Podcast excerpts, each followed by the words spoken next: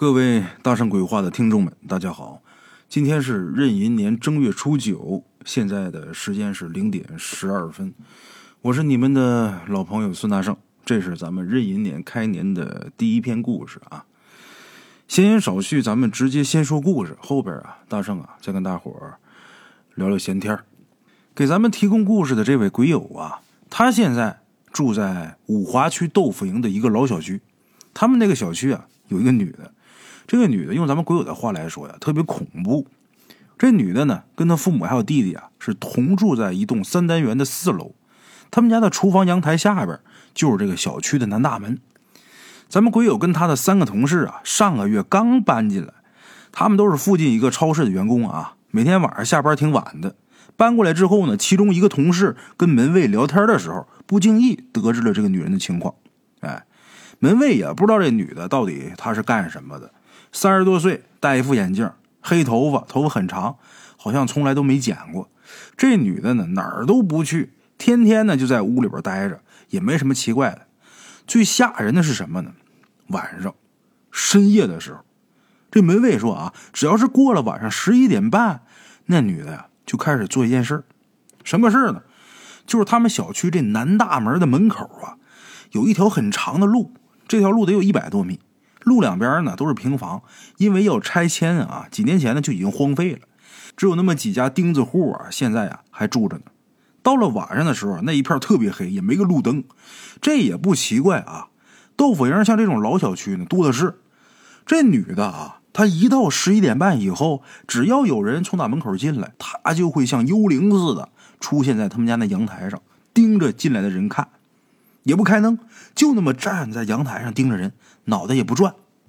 门卫说：“啊，最恐怖的呀，其实不是这个，而这女的出现的时间，她不是等着人进来之后啊，她才出现的，而是每次她都提前出来，就好像她能预感到有人马上要进来似的。哎，据说有人呢还专门试验了一下，结果啊，发现了一个惊人的秘密，就是每次这女的出来之后。”那个进小区的人都刚好走进那条路，也就是说，那女的在一百米之外就发现有人马上要进入小区了。也不知道是她耳朵听见的，还是有其他什么神秘的感应啊？反正这事儿让人想起来啊，挺毛骨悚然的。哎，这件事情呢，就引起了咱们鬼友他们的兴趣。有一个姓丁的同事啊，觉得这件事啊，肯定是有什么玄机。没过两天。咱们鬼友他这姓丁的同事啊，就下楼找门口长期坐着的一个老大爷打听了一下，结果打听出来一个重大的情况。原来呀，这女的呀姓潘，她是附近南窑火车站的一个仓库的职工。原来呢好好的，从打去年开始，这人呢开始变得不对劲儿。原因呢有点诡异，说好像是八月份左右，有那么一天晚上十一点半左右，他下夜班。然后一个人回家，走到就是那过道入口的时候，突然间被人从打身后用重物击打，这人就昏过去了。醒过来的时候，这女的就发现自己脑袋上啊被套了一件衣服，套的死死的。然后就感觉有两个人呢，在她旁边啊摸她，到处摸。当时她处于半昏迷状态啊，也没有力气去挣扎。后来这女的说啊，摸她的那两个人呢，那手很恐怖，其中有一个。冰凉冰凉的，指甲特别尖，感觉好像几根指头啊，骨瘦嶙峋的，就跟鸡爪子似的。哎，另一个更恐怖。一开始他没什么感觉，过了一会儿，他觉得呀，那只手特别小，感觉像是一个婴儿的手在摸他似的。摸他的时候啊，那俩人也不吭声，一句话也不说，连喘气声都没有。那两个人摸了大概得有五六分钟，这时候啊，有一辆车开过来，这远光灯一闪，两个人呢。受到惊吓，爬起来就跑，跑的方向呢，就是往小区大门那个方向跑的，明显是想溜回小区里边。很诡异的是啊，这两个人跑的时候，这脚步的声音很奇怪，就不像是人穿着鞋跑的时候那吱吱喳喳的那响声，感觉好像这猫爪子刨水泥地那声音，听起来特别吓人。哎，这两人跑了以后呢，这女的就开始挣扎，有个司机呢从打车上下来，过来把她扶起来。几个人救了他之后啊，就跑到小区门口去找门卫去。结果那天也巧了，这门卫啊正好去厕所了，因为是个老小区，也没有监控，反正只知道啊，这两个人肯定是进小区了，但是具体进哪个楼没人知道。哎，因为人找不着，也没什么证据，这个事儿啊，此后就不了了之了。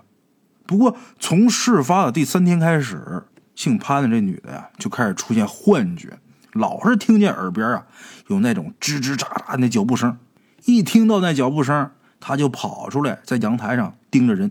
有好几次，他都很肯定的跟他自己父母说，他能听出那脚步声，他一定要凭着这个脚步声音把那两个人给揪出来。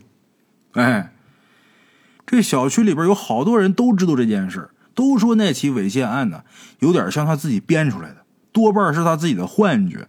因为当时到底发生什么事了啊，都是他一个人一张嘴说的，也没有什么目击证人。至于那个好心的司机呢，就光看见他倒在这过道口的阴沟边上，头上呢套没套衣裳，他也不记得。所以说这件事啊，很久都没有定论。哎，知道这件事之后，咱们鬼友他们呢就在店里边把这事儿说了。其中有一个女同事啊，姓杨。哎，这姓杨的女同事跟咱们鬼友说，说这女的呀，她认识，对她的底子很清楚。据这个杨大姐说，这女的。叫潘小玉，原先她不是看库房的，原先呢，她是在儿童托管中心上班。本来这班上的好好的，到了去年八月份，她突然间就被单位给开除了。开除的原因呢，一开始呢，他家人说是因为打了一个小孩几下，被人家家长给告发了。后来有个知情人说啊，根本就不是那么回事他被开除的原因呢，非常龌龊。他被开除的原因呢，非常龌龊。怎么的呢？据说他居然是偷偷的猥亵了一个男童，后来呀被人家家长发现以后，跑到单位去闹，最后啊这件事情啊闹得不可开交，单位没办法才把他给开除的。听杨大姐说完，鬼友他们都很震惊。按那位呃老大爷的说法，这个潘小玉去年八月的有一天，按那位老大爷的说法，这潘小玉去年八月份有一天晚上在路口被两个人给猥亵了。导致他天天晚上十一点半左右站在阳台上盯人，但是同一时间，他竟然又因为猥亵儿童被开除了。哎，这事儿就很巧了呀！那天晚上在那个那天晚上在路口到底发生了什么恐怖的事儿？跟他之前被单位给开除这二者之间到底有没有联系？关于这个问题啊，咱们鬼友问了杨大姐。这杨大姐一开始没说，但是最后啊，被咱们鬼友给逼的也没办法，神秘兮兮的跟咱们鬼友说：“当然有关系。”接下来，杨大姐的一段话把咱们鬼友给吓够呛。他说：“这件事啊，是潘小玉亲口跟他承认的。潘小玉当时说啊，那两个怪人，就那个手像鸡爪子似的那个啊，他没找着人，但是那个手像婴儿的，他找着了。”谁呢？就是那个被他猥亵的那个男童。哎，当然，按照这个潘小玉的说法啊，他并不是猥亵那个男童，而是让那个男童的手在他身上摸一摸，好让他回忆起来那双手的样子。哎，那个男童在他身上摸完，他马上就肯定那天晚上摸他的其中一个人肯定就有这个男童。这事儿发展到这儿啊，就说不通了。这个男童才刚上幼儿园，也就四五岁。怎么可能在晚上出来，然后跑到路边去摸他呢？而且摸的还都是一些隐私部位呢。咱们鬼友也把这个疑问跟杨大姐说了，杨大姐神秘兮兮的说：“啊，一开始呢，她也觉得奇怪，这根本不可能发生的事儿啊。但是后来潘小玉跟她说啊，巧合的是那个男童就住在他们那个小区，而且后来他仔细观察这个男童走路的姿势，他觉得非常奇怪。”最后，他让这个男童脱了衣服在地上走，果然就发出了那种吱吱喳喳的脚步声。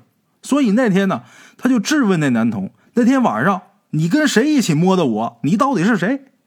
当然，他肯定是没问出什么结果的。这男童被他吓得不敢说话，最后哇哇大哭。后来这事儿啊，大伙儿也都知道了，说他猥亵男童。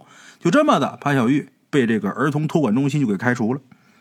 不过开除之后，这个潘小玉啊，也没有放弃寻找。不停的跟自己父母说，那个男童他就是其中之一，但是他父母也不相信呢。这种事儿谁能相信呢？小区里的人听他说这事儿啊，也都不信。不过后来发生了一件事让这件事情的真相也浮出了水面。摸潘小玉的究竟是不是那个男童？还真是。不过这原因说出来啊，确实挺吓人的，而且这里边啊，跟一桩谋杀案有关系。哎，话说在零三年，昆明发生了一起骇人听闻的凶杀案，发生的地点呢就在豆腐营。具体的案情呢无从得知，就知道零三年从打外地来了两个男的，在豆腐营某厂宿舍啊租了一个底楼单间儿自从这两个人到这儿之后啊，附近就有妇女无故失踪。那时候豆腐营这地方比较乱，失踪的呢基本都是附近的站街女，一连得有十几个。这些站街女她们属于是三无人员呢，所以也没人关心，也没人报案。一直到零三年底，有这么一户居民反映，就说他们家隔壁啊有家租户，那房间里边老是有一股恶臭味儿。哎，这么的，这五华区公安局啊就派人调查，结果一打开门，那臭味啊简直了。警察在屋里边检查一番之后，就发现这屋子中间有个痕迹比较古怪，打开一看，居然是一个老大的地洞，里边尸骸层层叠叠，数了数，一共十三具。而且全是，全都是骨头了，这肉都已经不知道哪儿去了。哎，这十三具骸骨就是被这两个外地人杀害的站街女。至于人肉，也不知道他们怎么处理的。哎，抓住这两个人的过程呢，也非常的惊险。也不知道这俩人呢从哪得知的消息，看见警察来家了，就翻墙跑了。几个警察一直追到咱们鬼友他们这个小区。这两个人呢也狠。爬上楼之后，直接从上面跳下去了，一死一重伤。重伤的那个呢，最后也死在去医院的路上。哎，这案件呢，就这么了了，也没有下文。但从那之后，这小区外边那片废弃的居民区啊，就开始不安生了。总是有人半夜啊看见不干净的东西，据说就是跳楼死的那两个变态杀人犯。哎，但是这些也都是传言。也没有人站出来就说啊，我曾经看见那俩鬼了，或者怎么着，也没有。直到发生潘小玉这件事哎，为什么说当时摸潘小玉的就是这个男童呢？后来啊，还是楼下那个那大爷啊，据他透露，说住在八栋有那么一家的一个男孩啊，很奇怪，这孩子啊才四五岁，但是他却总喜欢看好看的女的。据说有一天晚上啊。这男孩一个人出来玩，碰见一个女的来走亲戚，他过去啊就拍了一下这女的的屁股。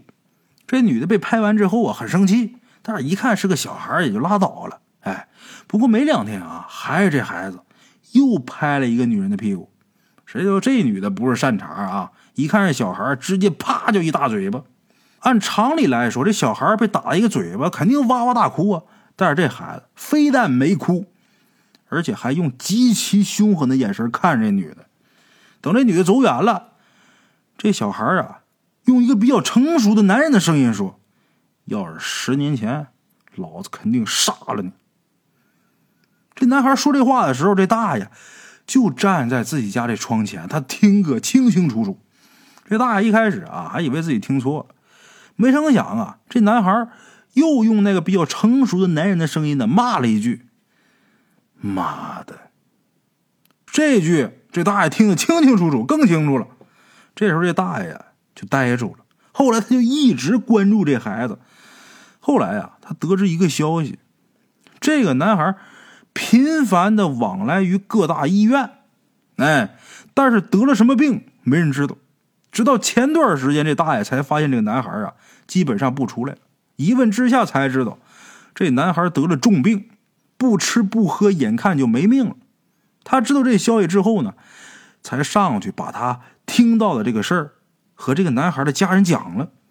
这大爷一说完，那家人就很惊恐的看着他，然后跟他说了一件事就说他们家小孩很可能是中邪了。这大爷就问那家人呢，就跟这大爷说了实话了，说这孩子从打去年夏天开始啊。这男孩总是梦游，而且有好几次大半夜的自己开门出去，都不知道去哪儿了。后来呢，又都是自己回来的。家里人带这个男孩去医院，医生告诉他们家人啊，就说梦游这种病没有药能治，嗯，就多注意吧，然后把门给锁好就行了。但是过了不长时间，他们家人发现这男孩夜里边总是说梦话，说话的语气和声音根本就不像一个孩子，就是一个中年男人的声音。有时候说的是脏话，有的时候嘟嘟囔囔说的也不知道是什么，但是肯定不是本地的口音。也带到医院检查了，可是怎么都查不出来毛病。最后有人说，就说你们家孩子很可能是被什么脏东西给附身了。然后他们家人呢，就去找了几个师傅给看，也没看出来什么道道。哎，不过有一个师傅说了啊，可能不是附体儿，而是其他的。这孩子肯定已经没了。现在这个男孩估计已经不是你们家孩子了。这师傅说完这些之后啊，也就没说什么。他们家人问有没有什么办法能治这个病啊？那师傅说呀，时间太长了。没救了，哎，当时他们家人也没把这师傅的话呀当回事而且还特别生气，差点跟这师傅两人吵起来。最后呢，被人给劝住，就从打师傅那儿就走了。不过到了前段时间，这男孩的行为也变得越来越奇怪。他不光喜欢跟他妈妈一起洗澡，而且还总掀他妈妈的衣服，而且啊，特别喜欢把手往他妈妈那比较私密的地方去放。一开始，大人觉得这就是孩子调皮，但是到后来，这男孩的妈妈觉得不对劲儿了。每次这男孩做这些事儿的时候，脸上啊总是笑吟吟的，而且那表情啊说不出来是什么感觉。后来，这男孩的妈妈就把这事儿跟自己老公说了，她老公也觉得不对劲儿，这孩子他爸也觉得不对劲儿，就开始暗中观察。有这么一天夜里呀，这男孩他爸啊故意。在男孩摸他妈胸的时候啊，趴过去，故意把男孩的手给拿开，然后自己跟这个男孩妈妈呀两个人就比较亲热。谁知道他刚开始做这些事儿，这男孩也不知道哪来的力气，一把就把他给掀开了，嘴里还嘟嘟囔囔的骂：“给老子滚开！”说这话的时候，这个男孩的语气跟声音啊，根本就不是孩子，就是一个中年男的。当时这孩子他爸啊。故意他这么做的，就是想看看这孩子的反应。一听这个男孩这么说，他一下就惊住了，一时间也不知道说什么好了。这男孩他妈也待不住了，好在反应快，就问这个男孩：“你到底是谁？”这男孩这时候好像反应过来，就开始不说话了。这男孩他爸呀也反应过来，就问这男孩：“你到底是谁？我们家孩子去哪儿了？”这孩子怎么都不说话。最后啊，索性下床，看那意思是想要离开，但是发现这房门是被锁上的，就开始大发雷霆，摔了好多东西。而且从打那天开始啊，这男孩就开始不吃不喝，慢慢的开始消瘦。哎，到这个大爷得知这孩子呃生病的时候啊，那已经七八天，这孩子一点东西没吃，全靠这盐水续着命。这大爷得知了这件事儿，他突然间想到了潘小玉。原来潘小玉就是因为这个男孩被开除的。潘小玉的事儿，小区里边没人不知道。这大爷就想，这男孩到底跟潘小玉是什么关系？难道说真的是因为潘小玉猥亵男童被开除的吗？还是另有原因呢？这大爷想到这儿啊，直接就找到了潘小玉，把这事儿一说。谁知道潘小玉一点表示都没有。话也没说，一句没说就离开了。到了晚上，潘小玉依旧还是十一点半的时候准时站到这阳台那儿，直愣愣的看着楼下那道路。但是站了一会儿，潘小玉啊也没多待，也没看见谁，而是直接下楼了，来到这小区的门口。在门口，这潘小玉啊站了很长时间，然后突然间一个跟头栽倒，还是保安起来上厕所，看见他倒在地上，把他扶到保安室。又把他们家人给找来，潘小玉回到家也没醒，一直昏迷到第二天早上，哎，这人才醒过来。醒过来之后，问他夜里发生了什么事他一概不知。但是从那天之后，这潘小玉啊就恢复正常了，再也不会在夜里边十一点半的时候去阳台了。哎，据这大爷说啊，就在那天晚上十一点半，那男孩也死了。你要说这两件事情中间有没有什么联系？我相信肯定是有的。那大爷呢也觉得这事儿不一般。杨大姐知道这事儿之后，很神秘的跟咱们鬼友他们说，这两件事肯定是有联系的，但是到底有什么联系，那谁知道？嗨，好了啊，这就是大圣今天呢给大伙说这期节目。按理说壬寅年开年的第一篇节目，大圣啊应该给大伙拜个年，但是今年不行了，为什么？因为大圣身上有孝，所以啊也不能给大伙拜年了。我八十三岁的奶奶，大年三十那天去世了。这一天我也是身心疲惫，人呢都快散架子了。行了。这些事儿啊，也不跟大伙儿多磨叨了。节目最后啊，我想听首歌。好了，今天呢就到这儿，咱们下期见。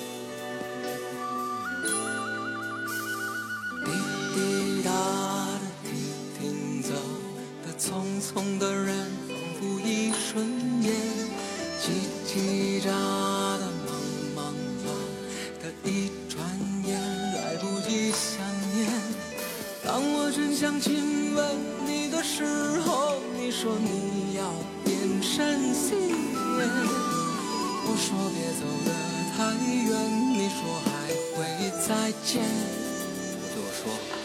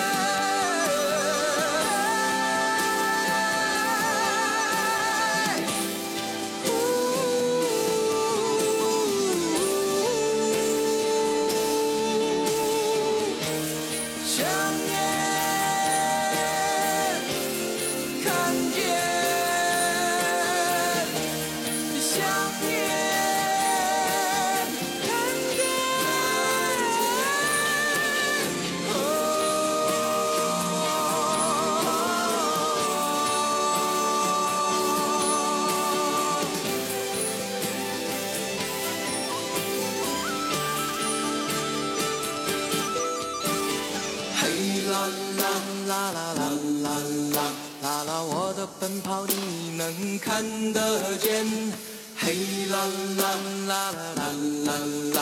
我的歌声你会听得见，嘿啦啦啦啦啦啦啦！我的奔跑你能看。